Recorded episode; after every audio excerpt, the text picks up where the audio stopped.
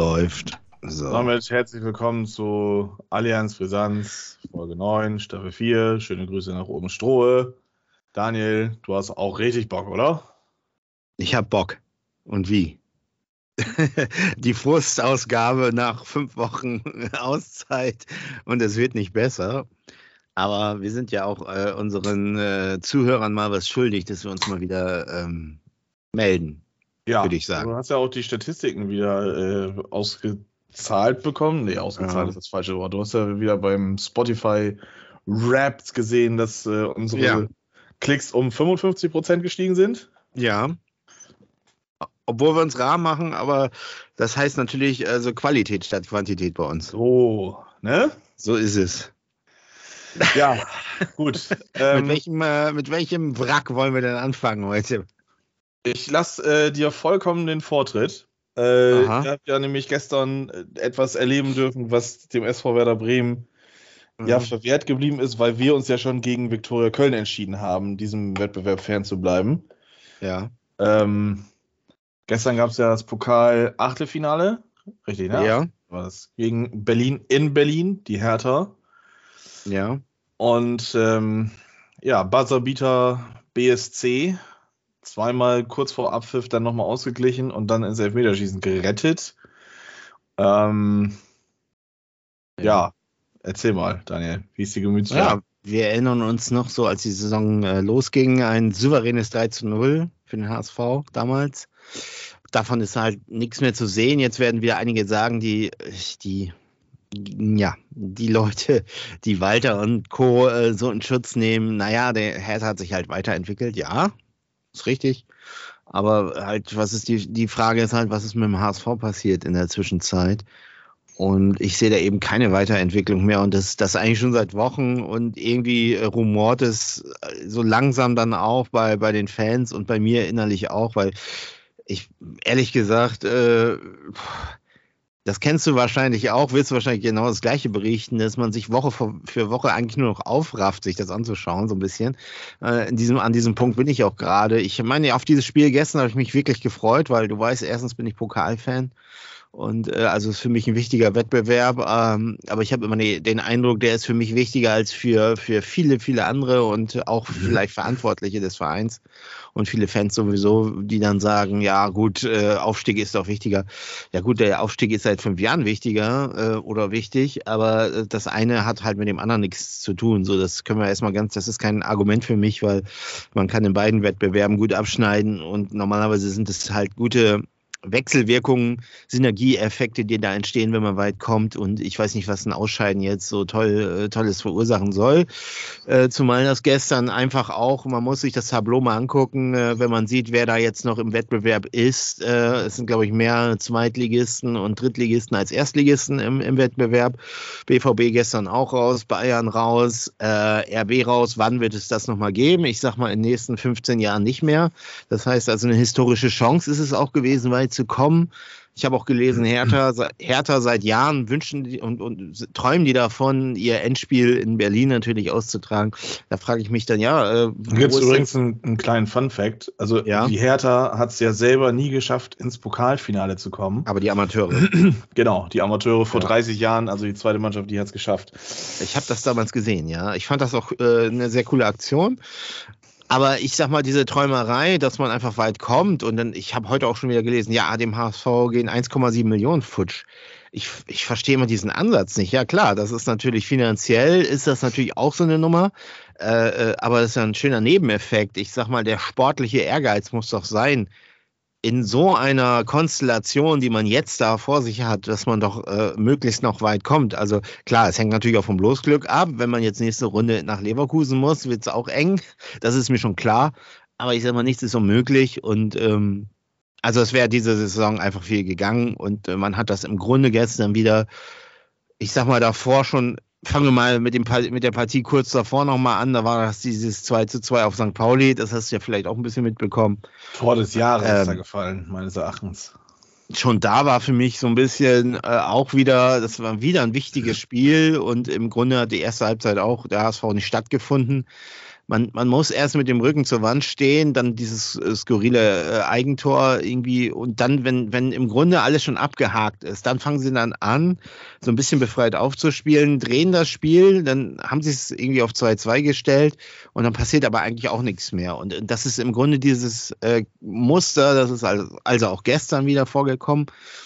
Äh, Hertha geht in Führung mit Rese, überragend gestern eigentlich der beste Spieler. Der hat eigentlich die ganze Hertha gerettet, weil Hertha war stehen K.O. Ja, muss man wirklich sagen. Ne? Also der hat wirklich ja, ein geniales Der hat Spiel ein gemacht. Wahnsinnsspiel gemacht. Also die ganze Mannschaft war eigentlich im Arsch, also im Eimer. Und er ist gerannt und gerannt und gerannt. Und mit seinem Willen und seiner Moral haben die es eigentlich auch gewuppt. Das ist das, ist das Ding. Und, War äh, Rese nicht auch derjenige, der in der 120. dann nochmal über links aufgedreht hat, dass das 3-3 Ja. überhaupt fallen konnte? Ja, ne? Das war Ja. der auch. Ja. Richtig, das ist also alles, äh, und da fragt man sich dann halt, wieso wird er nicht gedoppelt oder sowas. Das, also der war, die waren hoffnungslos überfordert mit ihm. Das hast du die ganze, das, die ganze Zeit eigentlich schon gemerkt. Und man fragt sich dann halt auch da wieder, man geht, also man liegt wieder zurück, dann wuppen sie das Spiel wieder, gehen dann äh, bis zur Halbzeit 2 zu 1 in Führung. Ja, äh, durch Tore von, boah, wo habe ich es denn jetzt schon wieder, habe ich schon wieder weggeklickt. Das war auf jeden Fall Benisch und Ferrei mit einem schönen Schuss. Na, also die haben es dann auf 2-1 gestellt. Äh, zweite Halbzeit ist dann genau dasselbe wie äh, äh, sozusagen auf St. Pauli auch. Dann plätscherte das Spiel so vor sich hin. Mhm. Und anstatt dann das, auf das 3 zu 1 zu gehen, habe ich auch ein paar Mal gepostet gestern, äh, ihr müsst das 3-1 schießen, sonst wird das wieder nix. Und natürlich 90. Minute, das muss ja auch, weil Drama Queen HSV muss natürlich in der 90. Minute das 2-2 fallen. Verlängerung. Geht man wieder, äh, ist wieder das gleiche Muster, geht man wieder in Führung äh, durch Königsdörfer, äh, der eigentlich kein gutes Spiel gemacht hat, fand ich. Und, äh, äh, und dann passiert in der 120. Minute exakt dasselbe wieder und 3-3. Und da war mir auch schon klar, dass sie im Elfmeterschießen rausfliegen, weil zweimal dieses Momentum auf der Hertha-Seite lag, dass man zweimal dieses Spiel noch dreh, gedreht hat. Und ja, man, muss war man, halt, man war halt im Bruch, um es im Neudeutschen zu Ja. sagen. Also dann sich noch Ja. aufzuraffen und äh, Ja. ja, dann Elfmeterschießen Ja. dann zu gewinnen, ist natürlich schwierig. Ähm, aber Ja. was ich dann gerne einmal auch noch, damit wir jetzt nicht nur komplett über den HSV sprechen, sondern auch mal auf den Gegner eingehen ein bisschen. Ähm, ich bin ja ein ziemlich großer Fan von äh, einem Hertha-Spieler, der gestern eingewechselt worden ist. Und äh, ich glaube, spätestens jetzt müsste es bei dir klicken. du meinst ähm, diesen Insta, diesen TikToker oder was? Nein, der ist doch scheiße. den Mir kenne geht, ich das auch hier, mir geht das hier um den Fußballgott. Toni Leistner. Nee, der hat Oh. Anfang. Der Nee, der wurde eingewechselt. Der wurde eingewechselt. Für Linus Gechter in der 23. Minute wurde er eingewechselt. Und ich muss Richtig, ganz ehrlich sagen, also ich habe mir das Spiel ja wirklich bewusst auch angeguckt. Ich habe auf das Parallelspiel gespielt. auf gut Deutsch geschissen, weil mir das, äh, Bennett, das tut mir leid, wenn du das jetzt hörst, dass irgendwie klar war, dass der BVB das leider irgendwie nicht wuppen wird. ähm, aber ich Ja. finde, Toni Leistner hat wirklich ein, ein grandioses Spiel da auch in der Endverteidigung gemacht. Und äh, ja, Ja.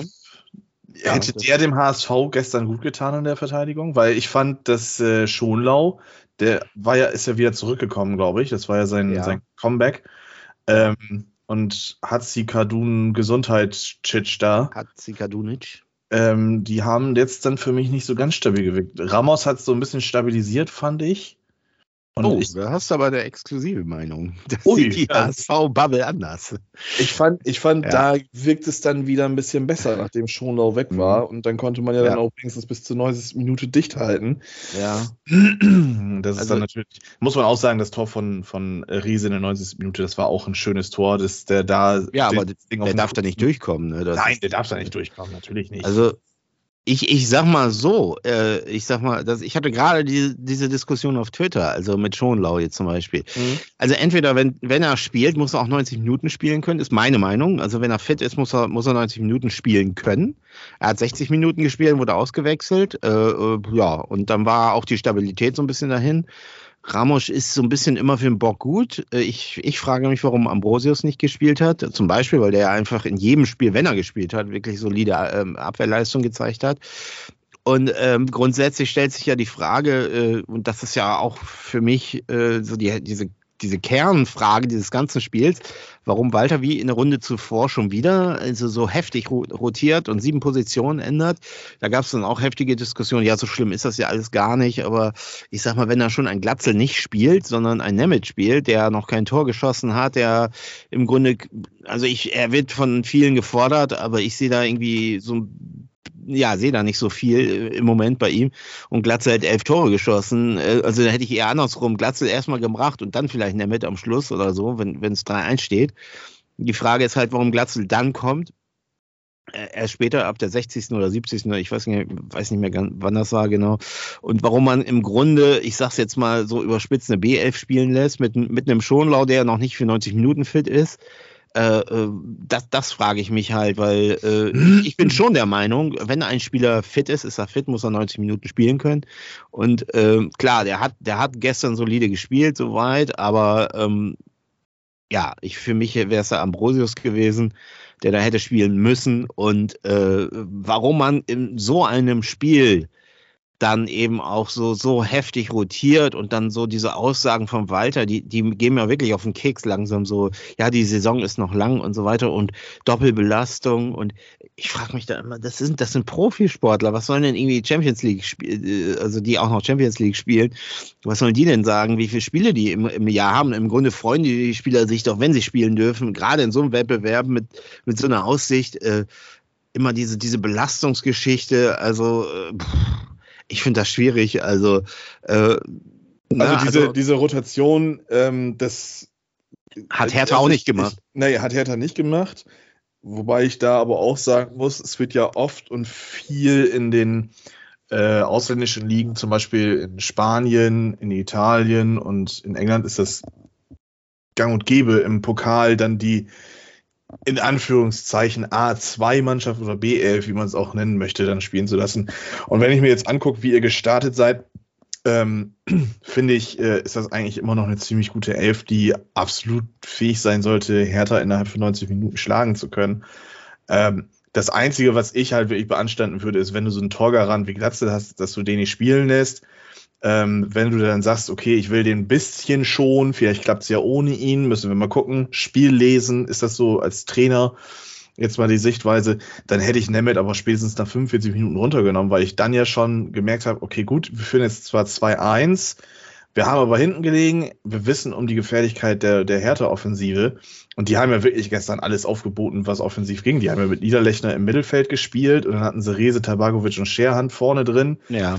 Dann wurde ja noch dieser, der Bosnier da eingewechselt, den Namen will und kann ich, glaube ich, einfach nicht aussprechen. Prevliak oder sowas. Ähm, Christiansen, äh, Christensen und Jindawi haben sie auch noch reingeschmissen. Also die haben ja offensiv alles reingehauen, was ging. Mhm. Ähm, plus Toni Leisner, was natürlich auch mhm. nochmal wieder ein, äh, äh, ein psychischer Faktor ist. Äh, aber davon mal jetzt abgesehen, denke ich, dass die Elf eigentlich fähig sein sollte, Hertha BSC über 90 Minuten zu schlagen. Ob da jetzt ein Heuer Fernandes im Tor ist oder Matteo Raab. Ähm, ja, das, das, das, äh, so. das, das ist äh, erstmal, glaube ich, zwangsläufig gar nicht mal so primär wichtig. Wie gesagt, Glatzel, das, das ist jetzt was, was ich nicht verstehe, dass der erst irgendwie in der 71., 72. oder sowas, dass er da reinkommt. Und was ich noch viel gravierender finde, ist, dass man sich in der 97. Minute dafür entscheidet, ähm, Nicolas Oliveira und Elia ja. Kran einzuwechseln. Genau. Du hast noch einen Haier, du hast einen Poreba, einen Ambrosius ja. auf der Bank ja. ähm, die deutlich mehr Erfahrung haben, beziehungsweise vielleicht das größere Standing haben, wie auch immer. Und weiß ich nicht, also ich habe wenn ich jetzt mal so mir das angucke, ich würde sagen, der Haier, der ja auch sowieso Innenverteidiger spielen kann, vielleicht hätte ich den eher noch für für Schonlau gebracht als den Ramos und den Ramos dann im Nachhinein irgendwie, keine Ahnung. Also, aber weiß ich nicht. Das, ja. Du bringst äh, aber, es voll auf den Punkt. Äh, das ist genau nochmal, den, den Punkt wollte ich unbedingt noch ansprechen, weil ich sag mal, in so einer Situation, die, die in, in so einem Spiel, wo das Spiel wirklich dann auch auf der Kippe ist, dann noch äh, äh Oliveira und Kran, die beide ihre Sachen, vor allem Oliveira, also der hat ja sein erstes Spiel gemacht, mhm. äh, glaube ich. So, also ich bin mir nicht sicher, aber ich habe ihn, glaube ich, noch nicht so gesehen, kam noch, ist noch nicht so in der Erscheinung getreten, in so einem Spiel dann zu bringen, mit zusammen im Verbund mit Kran. Ähm, also das ist ein Experiment, ne? Das, das, und für mich ist das so, so, so eine Art, so kommt mir das vor, als das jetzt ein Testballon oder so. Und am Wochenende geht es weiter. Aber das ist halt, das, es geht ums Viertelfinale und ähm, die haben ihre ba Sache beide ganz ordentlich gemacht, das will ich gar nicht sagen, aber wie, ja, ja, kann man ja. überhaupt auf die Idee kommen, in so einer Situation so zwei Jugendspieler da zu bringen und äh, ein Haier, der hat, spielt ja gar keine Rolle mehr und das ist ja irgendwie auch äh, bisschen merkwürdig. Der war ja früher wirklich eine Konstante und ja, der spielt ja gar, gar keine Rolle mehr. Und, und, und deswegen, dass diese ganze Haltung diesem Spiel gegenüber, die ist für mich irritierend. So vom, auch was Bolt gesagt hat und so dieses, ah, und so, so im, im Grunde, wir haken es uns mal ab und Walter auch wieder. Und ey, ich, ich habe die ganze Nacht hier äh, mir noch Gedanken gemacht und einige Fan, andere Fans auch und 20.000 HSV-Fans sind da mit. Äh, äh, ähm, hingefahren und in der PK sagt Walter dann ja und die, die, die Zuschauer haben sich auch gefreut, dass das Spiel noch länger ging. Äh, nee, also ich glaube, die HSV-Fans, die wären froh gewesen, wenn es nach 90 Minuten 2-1 äh, gestanden hätte. Und also an einem Mittwochabend also, äh, bei zwei Grad Außentemperatur, nasse Kälte, habe ich deutlich bessere Ideen, wie ich meinen ja. Abend verbringen kann, als im Berliner Olympiastadion und ja. zittert, dass mein Verein mit dem Meterschießen weiter. Ich ja. meine, als, als außenstehender Fan für mich, es war ein wirklich unterhaltsames, klasse Spiel von beiden Seiten, muss ich wirklich sagen. Also du als HSV-Fan sagst jetzt natürlich was anderes, das ist klar, aber ich fand, das war jetzt wirklich ein amüsantes, ähm, interessantes, intensives Spiel, ähm, wo ich auch sagen muss, der HSV war für mich irgendwie präsenter, zwingender und da kommen wir dann halt wieder auf eine Einzelspielerleistung zurück fand ich dann die Härte, aber das war halt nur Fabian Reese. Und ja. dass dann natürlich so ein Spieler, also ein einzelner Spieler so einen Impact haben kann auf ein Spiel über 120 Minuten, das ist natürlich irre. Ja. Ähm, aber äh, ja, gut, also äh, diese, diese, diese Argumentation, ja, Hertha hat sich gefunden und die haben sich entwickelt. Äh, das äh, lässt sich halt schnell und einfach sagen, weil Hertha war als, ich glaube, am ersten Spieltag habt ihr gleich gespielt, ne? Oder am dritten? Nee, am dritten, glaube ich, oder so. Spieler, ja, das war ja noch ein Trümmerhaufen. Da waren die, waren die was war ja noch mitten in eine, in eine, in eine Transferphase und das, äh, ja, weiß ich nicht. Also, ja, natürlich, das ist anders, aber ich sag mal auch, dass das Rese ein Faktor ist, das wusste ich schon vor dem Spiel und dass Rese alles natürlich. geben wird, habe ich habe die letzten Spiele auch so ein bisschen von Hertha immer, immer, ein bisschen gesehen. Das wusste man vorher und die Frage ist halt, wieso er da so schalten und walten kann die ganze Zeit, also über eigentlich über 120 Minuten ist er da rauf und runter gerannt und man hatte keine Idee und keine Mittel und dann muss ich dann spätestens eine Halbzeitpause doch mal irgendwas ändern und äh, irgendwas im System, aber nein, äh, Walter macht halt stur sein Ding da grundsätzlich, und das ist auch etwas, was, äh, was mich einfach mittlerweile sowas von annervt, weil das ist auch in jedem Auswärtsspiel ja genau dasselbe. Das ist ja immer dasselbe irgendwie. Und, und, und zu Hause kriegen sie, es, kriegen sie es dann immer noch hin. Gegen Braunschweig war es aber auch schon jetzt letztes Mal knapp. Also das ist ja zweite Halbzeit auch überhaupt nichts mehr gewesen. Und ich bin wirklich, ähm, ich bin an so einem Punkt, wo ich jetzt sage, ähm, ja, eigentlich müsste mal was passieren und dass das alle mal aufwachen, weil die, die, äh, ich sag mal, die, die Bubble der, der Leute, die Walter verteidigen, die ist auch noch sehr hartnäckig. Ich glaube, der kann sich alles erlauben, so nach dem Motto. Also die, die verabschieden sich dann auf Twitter, weil, weil äh, irgendwie gefordert wird, dass Walter entlassen wird. Weil sie sind dann sofort eingeschnappt und so. Ich, pff, also es geht ja auch um den Verein und nicht um, um, um Tim Walter. Und ich frage mich dann auch, wie, es kann ja so nicht weitergehen. Das ist, das ist Fakt, weil jedes äh, zweite Spiel verlieren wir oder äh, holen wir maximal einen Punkt, nämlich auswärts und nur mit Heimsiegen wird es nichts werden. Da ist halt die Frage jetzt, äh, auch nach so einem Einschnitt, ähm, ja, was geht gegen Paderborn? Und ist es nicht vielleicht sogar besser, also natürlich ist es nicht besser, aber ist es vielleicht nicht sinnvoller, wenn, wenn wir da keine drei Punkte holen und tatsächlich wirklich mal im Verein alles auf den Prüfstand gestellt wird, weil ich habe so den Eindruck, das wird so weitergewurstelt. Und da muss, da muss, äh, die Alarmsignale müssen, müssen an sein. St. Pauli läuft ja schon fast davon. St. Pauli ist im, im Pokal weiter und in der Liga sind sie auch vor uns. Und ähm, das geht ja auch noch so ein bisschen darum, äh, äh da so konkurrenzfähig zu bleiben. Ja, auf jeden Fall. Ich, ich sehe halt auch in der Tabelle, wenn man sich die Tabelle mal anguckt, äh, der zweiten Liga, äh, ja, ist ja sehr, wir sind inzwischen auf Platz 3 abgerutscht und hinter uns äh, sind halt auch ein paar Mannschaften, die in, in Schlagdistanz sind. Düsseldorf, Fürth, äh, Elversberg sogar. Ja, mit, mit, mit Hannover ist auch nicht ganz weit weg und Hertha kommt ja auch langsam. Hertha also, kommt auch wieder. Nein, ich verstehe ich versteh vollkommen, was du sagst, weil mir geht es tatsächlich, und das, das finde ich gerade so herrlich, dass es irgendwie bei uns beiden so eine Parallele gibt. Ähm, denn auch ich finde oder merke, dass, äh, können wir gleich intensiver darüber sprechen, dass bei Werder halt Werner und nicht Walter ähm, irgendwie gefühlt alles machen kann und da, ja. wird nicht mal ansatzweise irgendwie öffentlich an dem, an dem Stuhl genau. gesägt. Genau. Ähm, ja, ich, ich muss dazu sagen, ich habe fast den Eindruck, das ist so ein Politikum auch. So, wenn ja. du, so, wenn du Kritik, Kritik äußerst, wirst du gleich so, so, kriegst du gleich so diesen, diesen, so wie es fast in jeder, äh, aktuell jeder Diskussion auch politisch gesellschaftlich abläuft, so gleich so ein Stempel ab. So, ja, wie, wie kannst du es denn wagen, den, den, äh, den, ne, oder so, du forderst den Kopf des Trainers und so und bist dadurch irgendwie schon also so erstickt die Diskussion so ein bisschen so, weißt mhm. du? Mhm. Und, und das finde ich so schlimm an der ganzen Geschichte. So, die sind dann gleich eingeschnappt, weil man das halt mal anspricht und weil man vielleicht was sauer ist, zu Recht sauer ist. Und da regen sie sich gestern auch einige drüber auf, dass die, die Fans gestern mal nicht geklatscht haben nach dem Spiel. Ja, da ja, fahren 20.000 also, da fahren 20.000 hin wollen gerne, dass der HSV weiterkommt und es wäre auch möglich gewesen ins Viertelfinale und, und vielleicht, äh, dass der HSV mal ganz weit also kommt. Es gab schwerere Lose meines Erachtens. Ja, natürlich. Also, ich meine, die Hertha ist jetzt auch kein, kein, kein Beiwerk dann, so, aber ähm, ja, und dann, ich glaube, in Saarbrücken wäre es unangenehmer gewesen als in Berlin ja. und ja, äh, Dortmund. Stuttgart, Leverkusen, also das sind, also man hatte eigentlich vorsichtig gesagt, ohne dass es jetzt despektierlich wirken soll.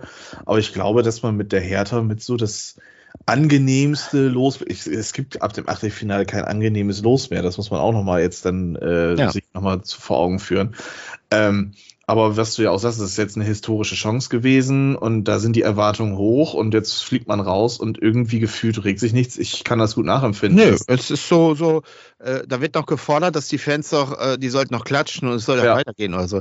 Nein, man kann doch mal, man darf doch zu Recht mal sauer sein. dass das ist, äh, was soll das? Also es wird ja nicht mal während des Spiels oder so ausgebuht und gepfiffen, das ist ja alles vorbei. So, das gibt es bei uns gar nicht mehr. Das, der, der, die Unterstützung ist immer da garantiert, es sind genug Leute da. Aber wenn nach so, so einer Leistung und nach so einer Partie und wenn man so blöde, auf Deutsch gesagt ist, sich zweimal in der letzten Minute so ein Ding reinzuhauen, dass ja. die Fans auch mal sauer sind.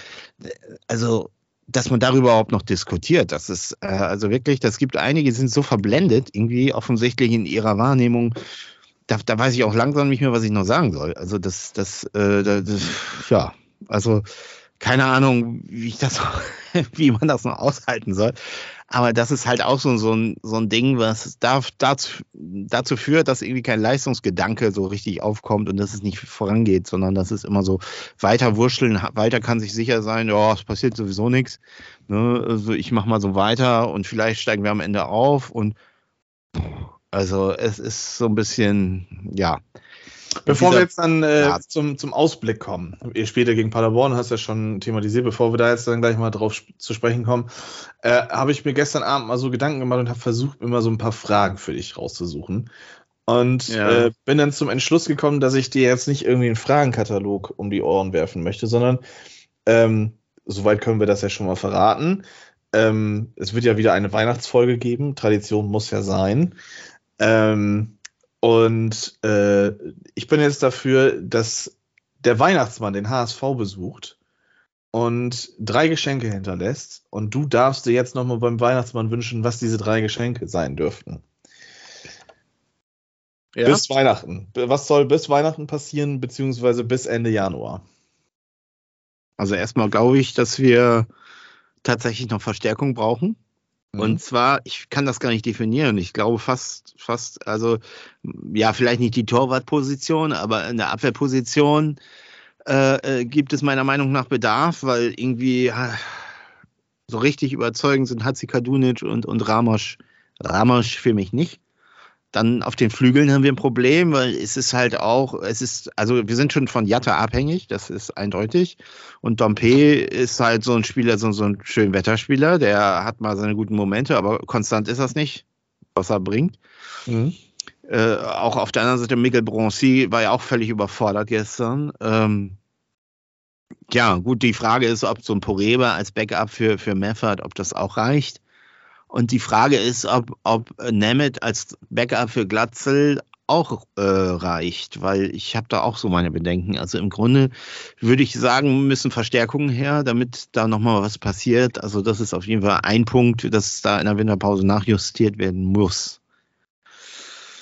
Äh, ja, du sagst drei Wünsche. Drei Wünsche hast du frei. Ja, wenn ich jetzt sage, ich möchte gerne einen neuen Trainer haben, ähm, ich sag mal so, ich möchte gerne, dass nach den beiden letzten Partien, die jetzt noch folgen, das ist äh, Paderborn und Nürnberg, glaube ich, auswärts, ähm, egal wie es ausgeht, dass eine wirkliche Analyse in der Winterpause stattfindet und dass man vielleicht auch äh, den Trainer unter Umständen wechselt, wenn man zu der äh, ja, Annahme kommt, wir stecken in so, so, einer Stagnationsphase und da muss noch mal was passieren. Mhm. Also, also ich fordere von den Bossen und von dem Aufsichtsrat äh, einfach mal jeden Stein noch mal umzudrehen, ob das wirklich in der Rückrunde dazu führen kann, dass wir wirklich aufsteigen. Ähm, also eine sportliche Analyse muss stattfinden. Mhm. Ja, und äh, was soll ich mir denn als drittes wünschen? Dass das Tor von Heuer Fernandes das Tor des Jahres wird. Mm, ja, ehrlich gesagt muss ich sagen, das habe ich gar nicht. Hab ich, da habe ich drüber gelacht. Ganz ehrlich. Ich muss aber auch mal zu der, zu der Szene eins sagen. Ne, erstens, wir wissen beide, es war nicht regelkonform. Okay, das lassen wir mal. Ist halt so. Die waren beide im Strafraum. Ne? Also es hat diese Pressing-Situation ja auch so ein ja, bisschen ja. Aus, ausgelöst. Aber der, ich finde, noch schlimmer als das Ding von Heuer Fernandes war der Pass von Ramos. Wie kann man so einen Pass, äh, Pass zu äh, Heuer Fernandes spielen? Das ist ja im Grunde, dann ist er auch noch, hast, hat man auch gesehen, so einmal aufgekommen, so, da ist er so, so verholpert und dann hat er das Ding reingemacht. Ja, aber das, das lag, glaube ich, weniger jetzt am Pass selber, sondern einfach an der am grausamen Platzqualität. Das Platz, ja, ja, natürlich. Auch nochmal sagen. Also dieses Hoppeln ja. da, das erinnerte mich schon fast an äh, eine Ballbewegung, die es 2009 im, äh, im ja. äh, Stadion des HSV gab, in einem mhm. Halbfinale, in einem europäischen Wettbewerb. Ich möchte jetzt da nicht ja, drauf eingehen, weil ich will dich jetzt ja nicht unnötig triggern. das kann man nicht mehr. Aber ich, ich sag noch mal eins. Ich glaube, wenn dieses Tor, also wenn St. Pauli ein vernünftig, also normales Tor geschossen hätte, 2-0 so aus, aus dem Spiel heraus, ne? Ja. Ich glaube, dann wäre das Spiel anders ausgegangen als nach dieser Szene. Ich glaube, die, diese Szene hat tatsächlich sogar ein bisschen dazu geführt, dass, also man, man hat gemerkt, erstmal ist totale Verunsicherung da, aber nach der, mhm. nach der Pause hat man ja doch gemerkt, ich denke, da haben die sich nochmal so eingeschworen, so jetzt gewinnen wir hier auch für, für, für Heuer Fernandes, so. Das hat man doch gemerkt, dass das vielleicht auch so ein bisschen so, so einen positiven Effekt äh, äh, erzeugt hat, dass das, äh, das war halt jetzt so äh, bescheuert, so eine Situation in so einem Derby. Also ich glaube, das kann natürlich auch so, so einen gegenteiligen Effekt äh, hervorgerufen haben und ich denke, das war auch so. Also ja. wenn, wenn St. Pauli tatsächlich da irgendwie schon das 2-0 direkt nachgesetzt hätte, ich glaube, dann wäre das Ding auseinandergeflogen. Mhm. Also den, den Eindruck hatte ich, die haben ja auch erstmal gespielt für die Feuerwehr da.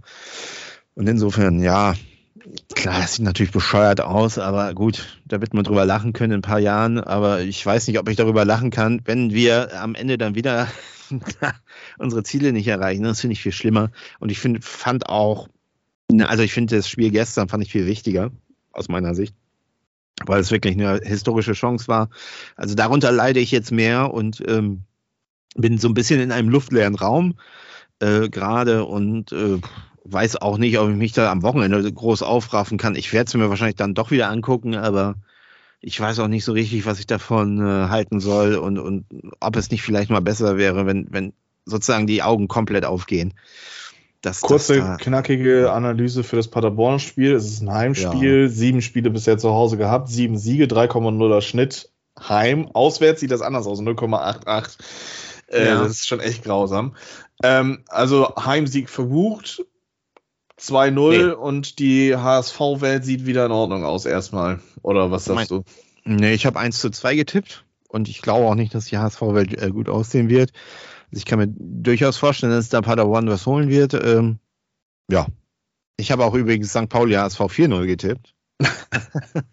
und vier Tore sind ja auch gefallen, aber gut. Ja, gut.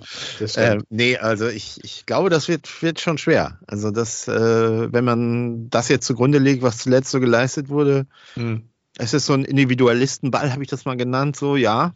Also wir, wir haben diese individuelle Qualität, immer aus dem Nichts ein Tor zu schießen. mhm. machen das auch, aber danach passiert halt nichts mehr so, das, das, sondern dann plätschert das vor sich hin und dann merkt der Gegner, okay, hier geht ja wieder was. Also hauen wir mal wieder einen rein. Ne? Mhm. Und so, so laufen die Spiele aktuell. Also es kommt dann immer aus dem Nichts, dieses Tor plötzlich und ja, das war irgendwie am Anfang der Saison doch anders. Da war es wirklich im Kollektiv eine gute Leistung und man hat souverän die Spiele irgendwie über die Ziellinie gebracht und das ist irgendwie weg gerade. Mhm. Ja, gut. Ähm, dann haben wir den HSV jetzt erstmal zugrunde analysiert. Du sagst, äh, gegen Paderborn wird es einen Dämpfer geben und ähm, wer weiß, wäre es ja auch, wie du schon angekündigt hast, so der richtige Weg, um was in Bewegung zu setzen beim HSV. Ähm, und sonst bin ich ja eigentlich dafür bekannt, gute Überleitungen zu machen, aber äh, mehr als zu sagen, beim SV Werder geht es mir gerade ziemlich ähnlich, ähm, kann ich als Überleitung nicht großartig äh, ja, reinbringen. Mhm. Ähm, ich habe dir ja gestern Abend noch geschrieben, so nach dem Motto, ja, kannst ja gucken, ob du dir noch irgendwie auch Fragen einfallen lassen willst. Da frage ich dich jetzt einfach, wir sind ja wieder unvorbereitet reingegangen, wie eh und je. Ja, natürlich. Ähm, die, kommen, die kommen so aus dem Gespräch, denke ich. Die kommen so aus dem Gespräch, okay. Willst du denn ja. jetzt gleich direkt schon mal mit einer Frage starten oder soll ich erst ja. über das. Ja, dann fang an. Naja, ich, ich, ich, ich frage dich mal, wie ist erstmal deine Prognose? Also, was denkst du, wird der SV Werder Bremen gegen, also es sind ja jetzt, finde ich, zwei Spiele, wo man grundsätzlich normalerweise denkt, da sind ja drei Punkte eigentlich möglich. Da sind ja die Gegner äh, Augsburg und Gladbach, glaube ich. Ne? Du meinst drei Punkte in zwei Spielen oder nee, jeweils pro, drei äh, Punkte? Okay. Ja, was denkst du denn? Also, wie ist denn so deine, deine, äh, ich meine, das ist eigentlich unsere generelle Frage, immer, wie, wie denkst du, geht das nächste Spiel aus? Aber mhm. ist, ja, ich sag mal so, es sind ja jetzt noch drei Partien, dann kommt Leipzig, ich glaube, das wird wieder schwer. Mhm. Aber Leipzig hat ja auch, ist ja auch so ein bisschen nicht so ganz so gut wie, wie letztes Jahr oder in den letzten Jahren, aber ähm, naja, ist, da, ist nach diesen zwei Spielen die Werder-Welt wieder grün? Puh, ähm, also prinzipiell äh, sage ich, dass man mit mindestens drei Punkten aus diesen drei Spielen rausgehen sollte, müsste, könnte. Wird aber ziemlich hart, weil äh, Augsburg ähm, im Moment einen absoluten Run hat. Ähm, seitdem der Jes Torup da übernommen hat, äh, marschiert ja Augsburg irgendwie durch die Liga gefühlt. Ähm, man hat Heidenheim damals 5-2 geschlagen, 3-2 Sieg gegen Wolfsburg, dann drei Unentschieden mit 1-1 hintereinander gegen Köln, Hoffenheim, Berlin. Gut, mit Köln und Berlin, also Union, da hätte man vielleicht ein bisschen mehr holen können. Äh, und Frankfurt hat man auch noch geschlagen, zusätzlich mit 2 zu 1. Also das äh, ist jetzt ein ganz schön dickes Stück, was auf uns dazukommt. Und Augsburg ist generell sowieso mein absoluter Hassgegner. Ich wünsche mir seit Jahren eigentlich, dass die runtergehen. Und ich habe ja auch dieses Jahr in der Prognose, habe ich ja auch wieder gesagt, Augsburg geht runter. Und ähm, ja, die haben es richtig gemacht. Ähm, die haben frühzeitig erkannt, Enrico Maaßen ist scheiße, um das einfach mal so jetzt zu sagen. Ähm, der wird seine Kompetenzen haben, versteht mich da richtig, aber ähm, ja, man hat sich getrennt und Torup wurde eingestellt und ja, jetzt läuft's. Ne? Also man ist auf Platz 9, man hat 17 Punkte. Ich sag mal so, wenn man jetzt noch gegen Bremen gewinnen sollte, hat man 20 Punkte nach 14 Spielen und ist absolut gut im Soll, was Punkt Klassenerhalt angeht. Ähm, und dann hat man ja noch zwei weitere Spiele. Ich weiß gar nicht, gegen wen Augsburg dann spielt. Gegen Dortmund und Stuttgart. Ja gut, ob die jetzt da noch groß punkten. Dortmund weiß man ja sowieso im Moment leider nicht. Ähm, ja, ähm, also lange Rede, kurzer Sinn. Das Einzige, was für Werder am Wochenende spricht, ist, dass ich im Stadion bin und dass oh. äh, Werder dann eigentlich selten verliert. Beziehungsweise, ja, ja doch selten verliert. Ich habe ja jetzt dann auch schon zwei Niederlagen mitgekriegt. Ähm, das ist das Einzige, was dafür spricht. Auch gegen Leipzig ist das das einzige Argument, was für Werder spricht. Auch da bin ich wieder im Stadion. Ähm, aber ansonsten ist das im Moment, also nach dem Stuttgart-Spiel, und da muss ich ganz ehrlich sagen, ähm, dass du gegen Stuttgart verlierst, ist okay. Dass du auch 2-0 verlierst gegen Stuttgart, ist auch vollkommen legitim. Aber das war die, die grausamste, also ich habe es auch nur mit einem Auge verfolgen können. Das muss ich auch noch mal obendrein dazu zugeben, denn ich hatte Weihnachtsfeier vom Verein Und ähm, dann hat man über Sky Go das halt auf dem Handy so ein bisschen verfolgt, aber ähm, ich habe auch da gibt es wieder dann so, so Sachen, wo ich mich frage, was soll das? Also der Mann hat gegen Leverkusen ein richtig dummes Eigentor geschossen, hat aber sonst ganz gut gespielt und auf einmal steht ein Felix Agu in der Startelf, der gefühlt drei Jahre durchgehend verletzt war und äh, in Testspielen bisher seine, seine, seine Spielpraxis sammeln durfte. Ähm, ist schon fragwürdig. Gut, Agu war jetzt nicht der ausschlaggebende Faktor für die beiden Gegentore. Da sah dann Zetterer nicht so gut aus, leider meinerseits, denn viele bei Werder äh, oder in der Werder-Bubble, die ähm, ja ähm, zweifeln ja diese Entscheidung an, Pavlenka zu degradieren. Ähm, können wir auch gerne nochmal später drauf eingehen. Aber ja, also ich sehe schwarz und das jetzt nicht, weil ich ein Zweckpessimist bin, was Werder angeht, sondern mir fehlt jetzt einfach nach Stuttgart die, ähm, die, die Kreativität, ähm, ja, mir vorzustellen, dass du A gegen Augsburg einen Punkt holst, B gegen Gladbach irgendwie was reißt und gegen Leipzig, ja, also brauchen wir nicht drüber reden. Dann äh, hast du Bochum im neuen Jahr dann vor dir. Dann kommt schon Bayern, Freiburg und dann hast du Mainz dann, die ja jetzt auch einen neuen Trainer haben. Die werden bis dahin auch äh, einen Aufschwung haben und dann kommen die vermeintlich leichten Spiele ja wieder gegen Heidenheim, Köln und Darmstadt wo wir ja schon in der Hinrunde gesehen haben, dass das nicht unbedingt so einfach ist. Aber naja, also ich sehe schwarz und es muss sich auf jeden Fall was tun bei Werder, um dir die Frage nach langer Rede kurz ja. zu beantworten. Muss sich auf der, also den würde ich fragen, muss sich denn auf der Trainer, also im Grunde ist es ja fast ein bisschen ähnlich mit auf der Trainerposition was tun, weil ich habe bei Werder auch so das Gefühl, dass äh, weil, äh, Werner, Werner und Walter, äh, auch so, so, so einen gewissen Nimbus hat. Er ist mit, also mit dem ist man jetzt aufgestiegen und durch dick und dünn im Grunde genommen und das wird auch so passieren und das ist ja auch immer so der Werderweg, ähm, wird das sozusagen, also auch gar nicht irgendwie thematisiert, sondern äh, ich weiß nicht, ich kenne die Interna ja bei Werder nicht. Ich hab, muss ja auch ehrlich sagen, ich habe die letzten Spiele auch nicht verfolgt, ich habe es immer nur gelesen. Mhm. Das letzte Spiel, was ich gesehen habe, war, oh, was war das, gegen Union oder so? Ich, da haben sie sogar noch gewonnen, ne? Mhm. Ähm, ja, und äh, äh, ich weiß auch nicht, ich habe auch so den Eindruck, der darf eigentlich so im Grunde weiter wursteln. So. Und äh, am Ende könnte es dann ja das große Erwachen geben, wenn, so wie damals halt äh, äh mit, mit Kofeld ja auch. Ne? Ja. also diese Gefahr ist ja irgendwie dann doch da. Und, ähm, also man muss sich nochmal wirklich vor Augen führen. Werner hat jetzt in diesem Kalenderjahr 23 sieben Siege eingeholt. Davon sind drei aus dieser Saison. Immerhin das muss ich sagen, Werder ist ja einigermaßen heimstark diese Saison. Man hat ja von den äh, möglichen Punkten, die man geholt hat, nur einen einzigen auswärts geholt, was eklatant ist. Das muss man. Ah, das, ja, kenne ne? ich, kenn ich, ja. Ähm, man hat aber dafür immerhin schon dreimal zu Hause gewonnen. Das ist gefühlt so viel wie letzte Saison insgesamt. Also das, mhm. da gibt's ja schon mal was. Ähm, aber Werner hat einen Punkteschnitt von 0,88. Damit, ja. ist er, damit ist er nicht nur der ähm, schlechteste Bundesliga-Trainer, sondern auch vereinsintern historisch gesehen der schlechteste Werder-Trainer. Mhm. Und das äh, jetzt, na gut, man hat damals Berlin 2-0 geschlagen, davor hat man gegen Dortmund 1-0 verloren und gut mitgehalten. Ähm, Berlin, wie gesagt, geschlagen, gegen Wolfsburg achtsam, Punkt auswärts geholt, Frankfurt dann auch einen Punkt geholt, wo man auch jetzt nicht unbedingt mit gerechnet hat. Leverkusen und Stuttgart sind Spiele, die du verlieren kannst. Das ist in Ordnung, aber die Frage ist immer nach dem Wie. Ähm, Leverkusen fand ich 3-0 war ja okay, vielleicht ein Tor zu viel in der, in der Differenz so. Mm, Stuttgart mit 2-0 glücklich gewesen, muss man ganz ehrlich sagen.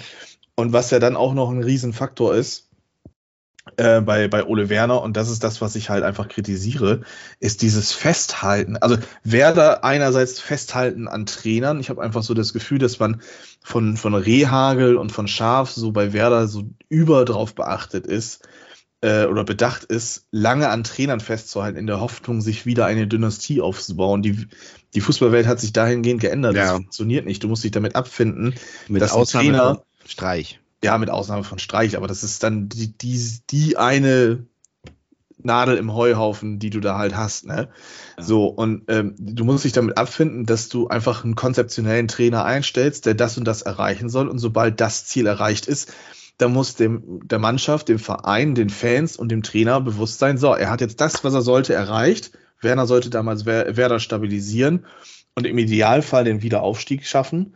Man hat ja damals, als man ihn eingestellt hat, bewusst davon geredet, weil man ja so schlecht dastand, wenn man noch eine zweite Runde drehen muss, okay. Werner hat dann aber auch es geschafft, in der Bundesliga sich zu etablieren und zu halten, eine starke Hinrunde zu spielen.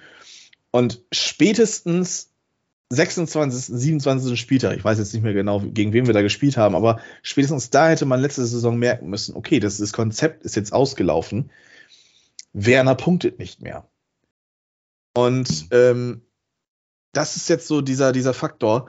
Werner hält so dermaßen an seinem System fest, an diesem 3-5-2 oder 5-3-2. Ja.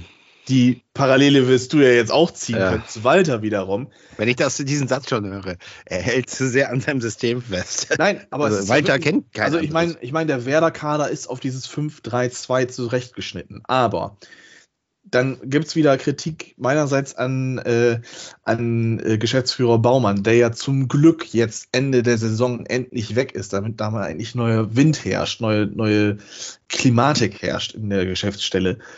Du gibst mit Kia Rodia deinen dein nominell fünften Verteidiger ab, der, also Innenverteidiger, der ja eigentlich keine große Rolle spielt.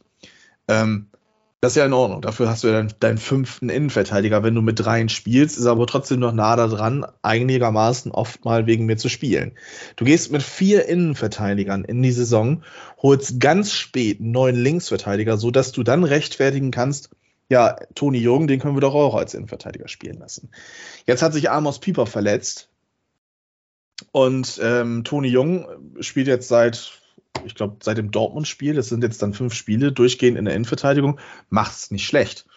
Vielleicht ist es genau das Richtige für ihn, dass er endlich von dieser offensiv gebundenen Aufgabe entbunden wird. Der Mann hat es auch nicht schlecht gemacht die ganze Zeit, wurde jetzt degradiert gegen Stuttgart. Aber dann frage ich mich, wieso holst du den Mann, wenn er sich jetzt mal einmal mit dem Eigentor, und das fand ich war jetzt nicht der ausschlaggebende Punkt gegen, ähm, gegen Leverkusen, einen Bock leistet, degradierst du den direkt? Senelin hat seit dem siebten Spieltag nicht einmal mehr in der Startelf gespielt, den man für zwei Millionen aus äh, Belgien geholt hat. Für Werder ist das relativ viel Geld. Ja, und äh, die Innenverteidigung, ja, die äh, mit Amos Piepers Verletzung ist jetzt dann auch gut ausgedünnt. Die Linksverteidigerpositionen werden sich jetzt Arge und dem Mann drum kloppen und rechts kann Weiser machen, was er möchte. Ähm, verletzt sich einer von denen, ähm, dann sieht das auch schon auf der Außenverteidigerposition wieder ziemlich dürrer aus. Äh, ja, ein Jinma kriegt nicht so die Zeit, die er vielleicht braucht. Ein Voltemade auch nicht. Kovnatski, der ja eine angeblich überragende Vorbereitung gespielt hat, ähm, spielt überhaupt keine Rolle. Und es spielen immer noch die, die Spieler aus der äh, vergangenen Saison. Bis auf Boré gegen Stuttgart in der Startelf. Alle Spieler äh, und Cetera, der kein Stammspieler der letzte Saison war, aber alle Spieler, die letzte Saison auch schon bei Werder unter Vertrag standen. So, und dann wird dann ein Stark, ein Jinma und Kovnatski eingewechselt, ein Demann und ein Lien auch.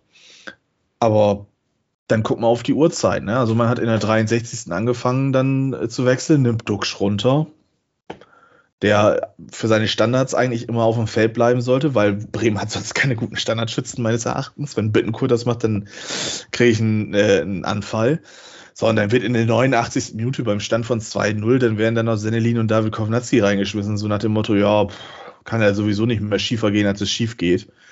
Ähm, weiß ich nicht. Das sind, es spricht so viel eigentlich dafür, dass, dass du jetzt mal wirklich darüber nachdenken solltest, denn Werner ändert ja nichts, also er ändert wirklich nichts. Ähm, die, die, die Jugendspieler, die, wo man jetzt am Anfang der Saison so kurz mal bei meinem Spiel als Beispiel mal die Hoffnung hatte, dass, äh, dass die vielleicht ein bisschen Zeit kriegen, so ein Jinma oder Voltemade, ne? da passiert gar nichts. Ähm, das sind Einsatzzeiten, die kann man sich an eine Backe spielen. Gut, ein Jinma jetzt gegen Stuttgart immerhin mit, mit fast 30 Minuten Spielzeit, aber ja, ich frage mich einfach, was, was Werner für einen Fußball spielen will. Denn äh, mit der Innenverteidigung, die auf den Namen Milos Rekovic, äh, Marco Friedl und Anthony Jung ähm, hört, kannst du nicht äh, den Bus parken. Ja, so wie das, mhm. Mourinho zum Beispiel gerne macht und dann halt sagt, okay, ein Ding kriegen wir vorne immer irgendwie rein und hinten halten wir die Null, so Hüb Stevens Art mäßig. Das kannst du nicht. Friedel übrigens auch. Ähm, die, katastrophale Saison bisher meines Erachtens. Ganz, ganz grausam. Ähm, Over 6 spielt ein Achter. Stay, der macht's äh, okay, ja, schön. Aber eigentlich ist er für die 8 geholt worden und dann hast du da mit Schmid und Bittenkurt dann zwei ziemlich gleich spielende Typen auf, auf 8 Schräg, also weiß ich nicht, das meines Erachtens äh, ja, lieber gestern als heute die Traineranlassung. Und jetzt dann, damit, sonst hole ich wieder zu sehr aus. Ähm, das wird aber nicht passieren bei Werder. Und ich hoffe, ich hoffe, hoffe, hoffe einfach wirklich, dass, äh, dass man jetzt nach Stuttgart einfach mal wirklich dann sich gesagt hat, okay, gut, wir gucken uns das jetzt an. Wir geben jetzt Werner noch drei Spiele, und zwar nämlich Augsburg, Gladbach und äh, Leipzig. Das sind teilweise drei ziemlich undankbare Spiele. Das vermeintlich einfachste ist vielleicht sogar aus der Sicht, jetzt gerade aus der aktuellen Sicht gesprochen, Gladbach. Ja, würde ich auch sagen. Ja. Äh, ist aber ein Auswärtsspiel, auswärts erst ein Punkt geholt. Ähm, und dann nach dem Leipzig-Spiel muss man sich hinsetzen und gucken, ob Werner noch äh, unterm Weihnachtsbaum vielleicht die Kündigung findet. Ne? Also ist ich glaube, ein dankbarer Moment, aber. Ja. Ich, ich glaube, ich glaube eher nicht. Äh, äh, so wenn ich jetzt Werder so verfolge. Außerdem muss man ja auch immer noch sehen, dass da ja darunter auch noch so ein paar Teams sind, die ja auch ihre Probleme. Ich sag mal, Köln ist ja auch so ein bisschen in der Krise, ne? Und äh, gut, Heidenheim äh, habe ich hier ja schon mal gesagt. Ich glaube, die äh, die spielen so locker flockig das runter und wenn die absteigen, ist denen das auch egal. Das könnte Darmstadt auch machen, aber ich glaube, bei Darmstadt ist es einfach noch ein bisschen mehr Druck dahinter. Ich glaube, die, die ähm, ganze Konstellation ist so ein bisschen so. Ich halte auch Heidenheim für stärker als Darmstadt, mal davon mhm. ab. Ja. Deswegen glaube ich, dass Darmstadt also zumindest schon mal ein, irgendwie so ein sicherer Absteiger ist. Die Frage ist halt so, was passiert noch? Ich, ich kann mir also nicht vorstellen, dass Union auf Dauer da, da bleiben wird. Ich glaube, dass da noch einiges in der, in der Pause dann wahrscheinlich, die werden auch nochmal komplett umstellen. Denen traue ich auch zu, dass sie nochmal so in, ins Mittelfeld kommen in der Rückrunde. Und bei Mainz ist das ja auch immer so, ne? Die, werden auch immer gehandelt, so dass sie vielleicht absteigen könnten, aber die schaffen es ja eigentlich auch immer.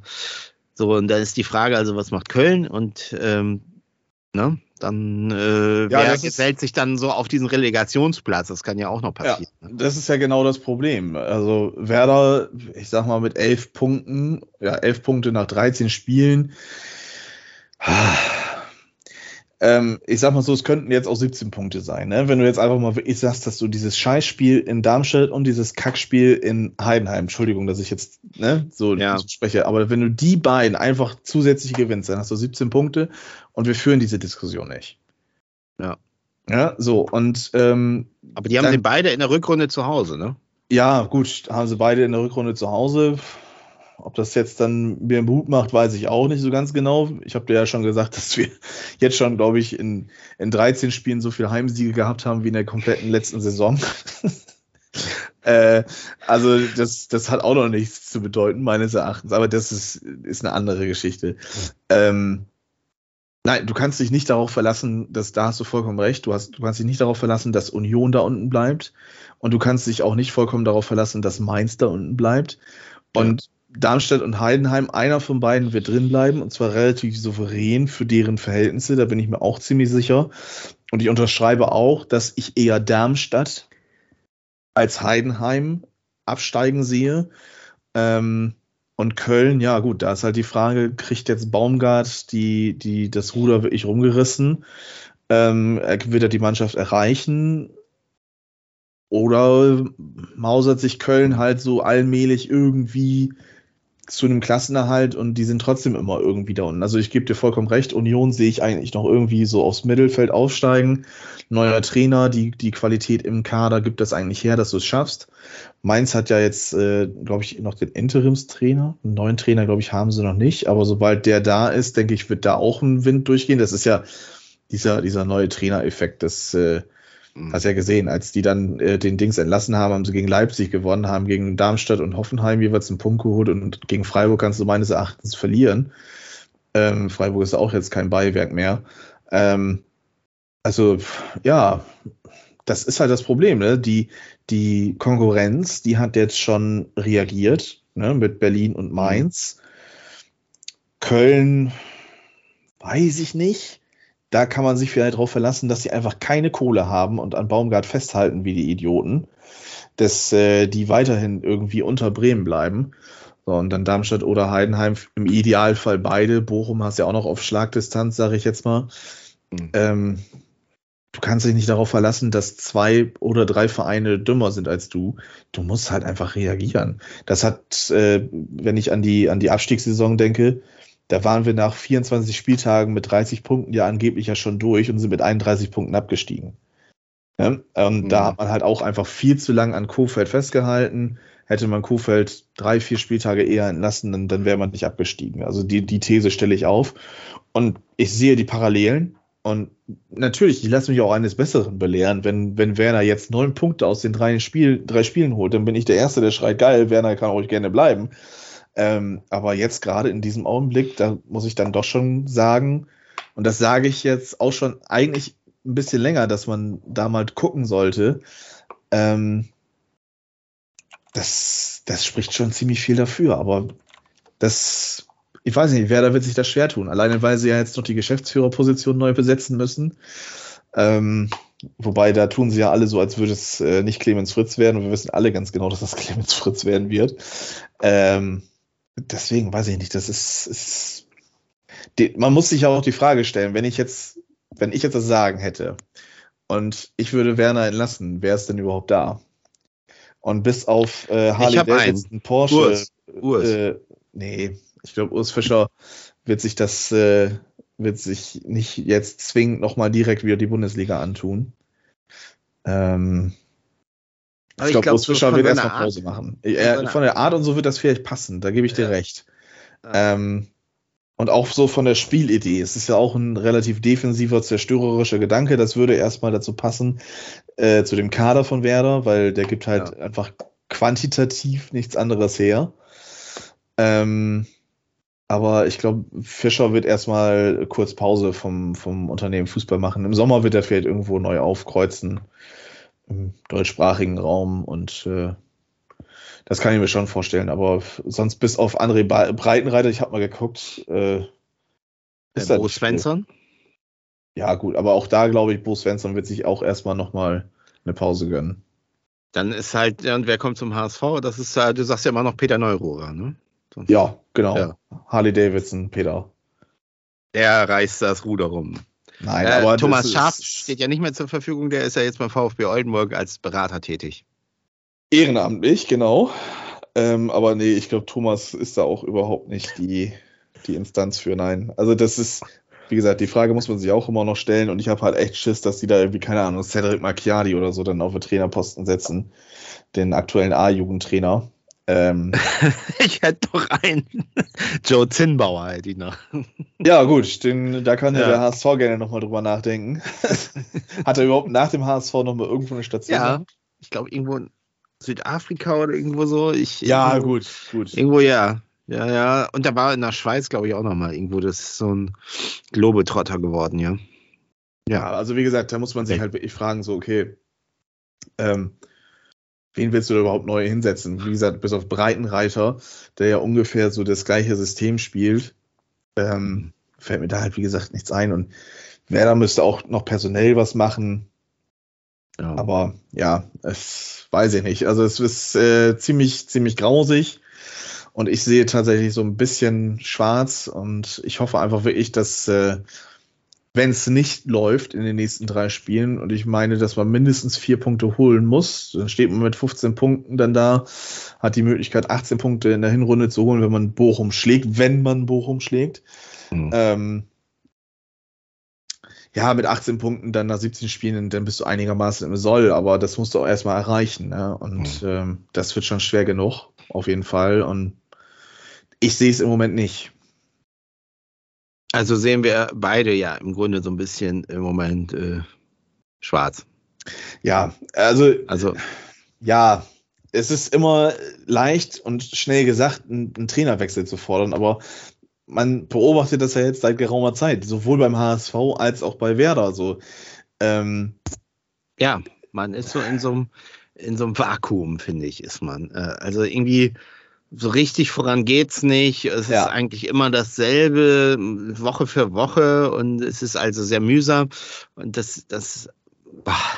es gibt dann wieder so Phasen, dann wird's dann wieder gut, aber äh, ja, das ist irgendwie so, natürlich, das belastet das Fanherz. Natürlich, ich bleibe und ich bin durch und durch HSV-Fan, so wie du Werder-Fan bist, aber es ist natürlich trotzdem irgendwie, ähm, ja, das belastet einfach irgendwie. Und so, so, es nimmt auch so diese Freude auf den Spieltag. Also ich mhm. habe jetzt auf den nächsten Spieltag überhaupt keine Freude, muss ich ganz ehrlich ja. sagen.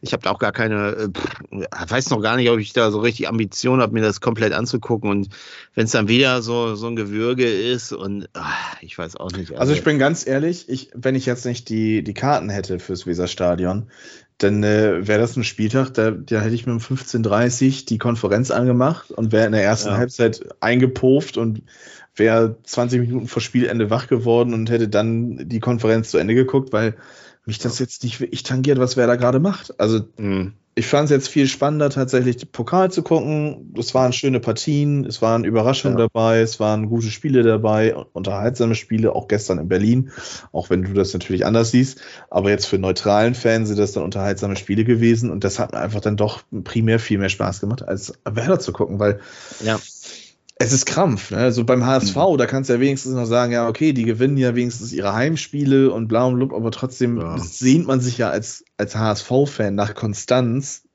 Um ja, Konstanz zu erwirken, musst du auch auswärts punkten und dann kannst du aufsteigen. Aber das ist halt, ja, also das kann ich schon verstehen, halt, wie gesagt, aber. Also ich, ich hoffe ja auf in der nächsten Runde, dass St. Pauli nach Saarbrücken muss. Weil ich, ich traue Saarbrücken inzwischen alles zu also im Pokal. Ähm, ja, ich bin mal gespannt. Also das wird ja auf jeden Fall dann mal äh, ein anderer Pokalsieger werden. Dann frage ich äh, dich doch mal gleich gerade raus, wer wird ein Pokalsieger diese Saison?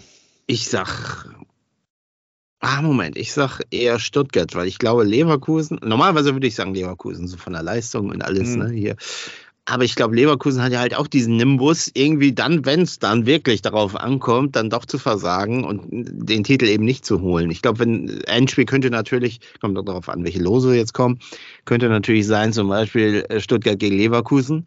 Und ich glaube, dass dann, ja, Stuttgart vielleicht sogar das Momentum hat, dann irgendwie zu gewinnen. Mit Girassi, ne? Falls er dann noch da ist. Ich, ich weiß ja nicht, ob er in der Winterpause geht. Ich habe das Gefühl, der geht. Äh, ja, kann sein, kann sein. Irgendein ich, ich, neureicher Club wird da ja. kurz vor Ende noch mit, mit Schein wedeln und dann ist er weg. Ja. Also es kann natürlich alles, irgendwie kann alles passieren. So, ich glaube, traue auch St. Pauli sehr viel zu. Die, wenn die jetzt, sage ich mal, zu Hause gegen Gladbach spielen, sind die auch eine Runde weiter, definitiv. Ähm, und ähm, ja, also ja, ich sag mal entweder Leverkusen oder Stuttgart, sage ich mal so, vermutlich Sieger. Ich stelle die These auf, es gibt ein Zweitliga-Endspiel. Endspiel sogar? Ja. Ja, da hätte ich gern Lautern zum Beispiel, das wäre ganz witzig, dass wir so an 90er-Zeiten erinnern. Hätte auch was. Lautern Düsseldorf. Ja, von mir aus. Und wobei, ich, wobei ich denke, dass Düsseldorf so tatsächlich im Moment das los ist, was wahrscheinlich jeder haben wollen würde. Ähm, ja, weil Saarbrücken ist höchst unangenehm, glaube ich. Ist ja auch mit einem, also Saarbrücken ist automatisch mit einem Auswärtsspiel verbunden. Und genau. Äh, deswegen, also Saarbrücken, glaube ich, ist jetzt das, was keiner unbedingt möchte. Ja. ja. Oder Leverkusen auswärts wäre auch, glaube ich, äh, scheiße für viele. Ja. Also ja. Äh, ich glaube, mein Kumpel Lars freut sich, wenn ich sage, dass ich denke, dass Kaiserslautern ein heißes Eisen ist. Jetzt mit dem neuen, mit dem neuen Trainer und ich glaube, der Betzenberg, wenn die Heimspiele bekommen und wenn sie Losglück haben, dann wird in Kaiserslautern, glaube ich, eine ziemlich große Euphorie groß. Und ja, ich glaube, dass sie, dass sie jetzt auch, wo sie in der Liga ja auch nicht so gut performen, äh, die werden sich wahrscheinlich irgendwie so im Mittelfeld einnisten und dass sie sich dann wirklich auf den Pokal fokussieren werden. Mhm. Ja, genau. Genau. Also das, das kann ich mir schon sehr gut vorstellen, tatsächlich, ja. Tja. Ja. Tja. Dann haben wir uns That's jetzt einmal großartig aufgeregt. Hast du denn noch großartig Fragen tatsächlich? Ich habe jetzt schon vielleicht auch viele Fragen beantwortet, schon in ja, meinem Monolog. Ja, ja, ja, hast du. Ich habe mich nur gefragt. Also eine, eine Sache hatte ich noch im Kopf, das ist ja, was ist eigentlich mit Duxch los? Der hat, äh, irgendwie doch auch eine, so, eine, so, eine, so eine Torkrise, oder? Habe ich jetzt gar nicht so beobachtet. Äh, fünf Treffer oder wie viel hat er? Ja, fünf Treffer. Aber es ist doch, es ist doch bei ihm auch auffällig, dass das so im Verbund mit äh, Füllkrug doch deutlich. Äh, aber es war auch hm, abzusehen. Also äh, letzte Saison muss man sagen, ähm, hatte er zwölf Saisontore und ich glaube drei ja schon alleine gegen Berlin geschossen sondern sind es auch nur noch neun Saisontore auf die restlichen Spiele verteilt. Also Duxch ist einer, ist so ein arbeitender Stürmer, der sich mal fallen lässt, der eher so, so eine Spielmacherrolle übernimmt, sage ich jetzt mal vorsichtig. Äh, er hat ja auch vier Tore vorgelegt, muss man ja auch nochmal dazu sagen. Hat jetzt zwei Spiele hintereinander nicht getroffen, gegen Frankfurt und gegen Wolfsburg hat er getroffen, gegen Berlin, also er hat drei Spiele hintereinander getroffen. Ähm, ja, weiß ich nicht. Ich glaube, bei Duxch ist jetzt einfach so die, die Wahrnehmung, der wurde jetzt in die Nationalelf berufen, der muss da jetzt dann weiter scoren und knipsen, so wie Füllkrug das getan hat. Ähm, auch wenn die sich so vom Äußerlichen relativ ähnlich sind, so von der Statur, ähm, sind das trotzdem ganz andere Spielertypen und da muss man, glaube ich, einfach nochmal so ein bisschen, ja, bisschen abwarten, okay, der Zeit geben. Zwei Fragen. Wird er, wird er denn EM spielen? Erstens. Und zweitens, was sagst du eigentlich zu unserer EM-Auslosung? EM wird er nicht spielen. Ähm, das ist aber auch mit darauf geschuldet, dass man ja jetzt dann wieder nur zum Glück wieder nur 23 Spieler nominieren darf.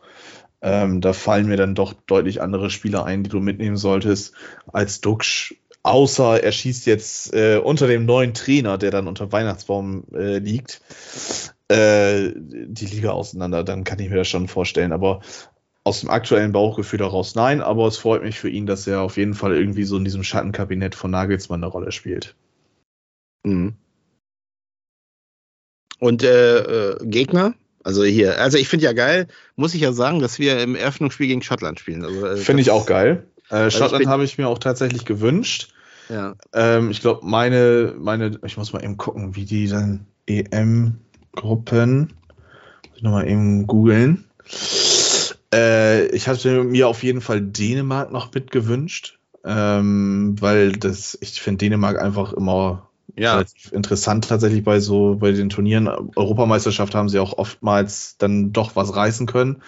Ich, dann Schottland hatte ich mir gewünscht und ich weiß gar nicht mehr, was ich mir noch gewünscht hatte. Äh, ich glaube, die Österreicher, wenn die in, Platz, in Top 4 waren, äh, ja, oder Slowenien, nee, Slowenien, glaube ich, einfach so, dass du da was hattest.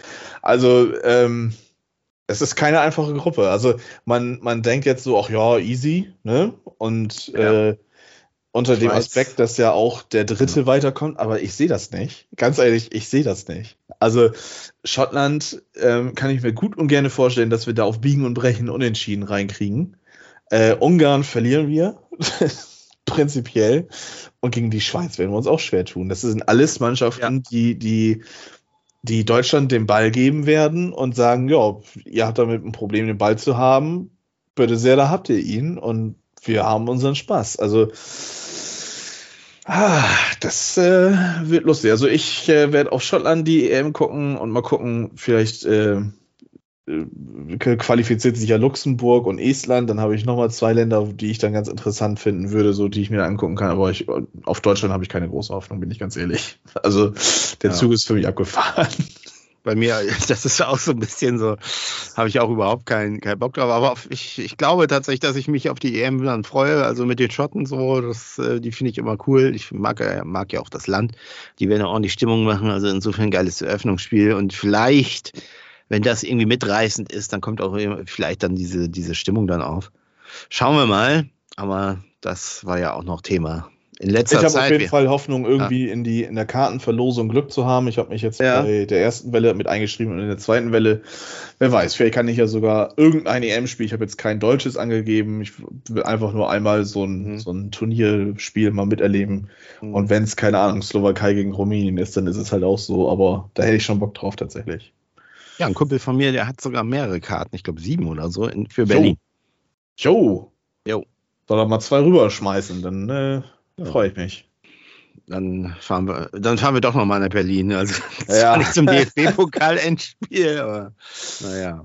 Ja, nee, so soll es dann halt gewesen sein. Ich glaube, dann haben wir ja. auch jetzt schon, äh, ja. obwohl wir eigentlich nur eine kurze Runde gestern machen wollten, ja. äh, abgesprochen, haben wir jetzt dann auch schon wieder gut was äh, ja, zurechtgelabert. Äh, und dann lassen wir es auch, glaube ich, jetzt einfach erstmal sein. Wie gesagt, es wird eine Weihnachtsfolge genau. geben. Jo, ähm, mit Glühwein. Ja, denke ich. Oder also Lumumba, das, das darf man ja nicht mehr sagen, habe ich gehört. Darf man nicht? Nee, da gibt es, glaube ich, auch eine Diskussion. Ach, Aber ja. das wollen wir jetzt nicht vertiefen. Nee, das ist auch nicht unser Thema, ne? Genau. So, dann warten wir jetzt mal ab. Äh, Prognose übrigens für das Augsburg-Spiel habe ich ja nicht abgegeben. Wer doch verliert 2-1. Ähm, ja, ich, oh, Moment, ich will noch mal eben gucken, was ich da getippt habe. Kicktipp läuft natürlich weiter, liebe Leute. Genau. Und ich habe in der ersten Liga tatsächlich, glaube ich, einen ganz guten Stand, habe ich nämlich gesehen. Äh, da bin ich gar nicht so also bin ich gar nicht so schlecht. Da stehe ich auf Platz 5. Und Von getippt, 12. das war wieder klar, dass er da wieder was sagen muss. Und, Und hast trotzdem 30 Punkte Rückstand. Also auf Werder Bremen, Augsburg habe ich getippt 2 zu 2. Ich habe 1 zu 2 auf äh, Augsburg tatsächlich getippt. Ja, mein HSV-Tipp habe ich schon gegeben, 1 zu 2. Und ja. Ich glaube, ich habe 2-0 getippt für den HSV.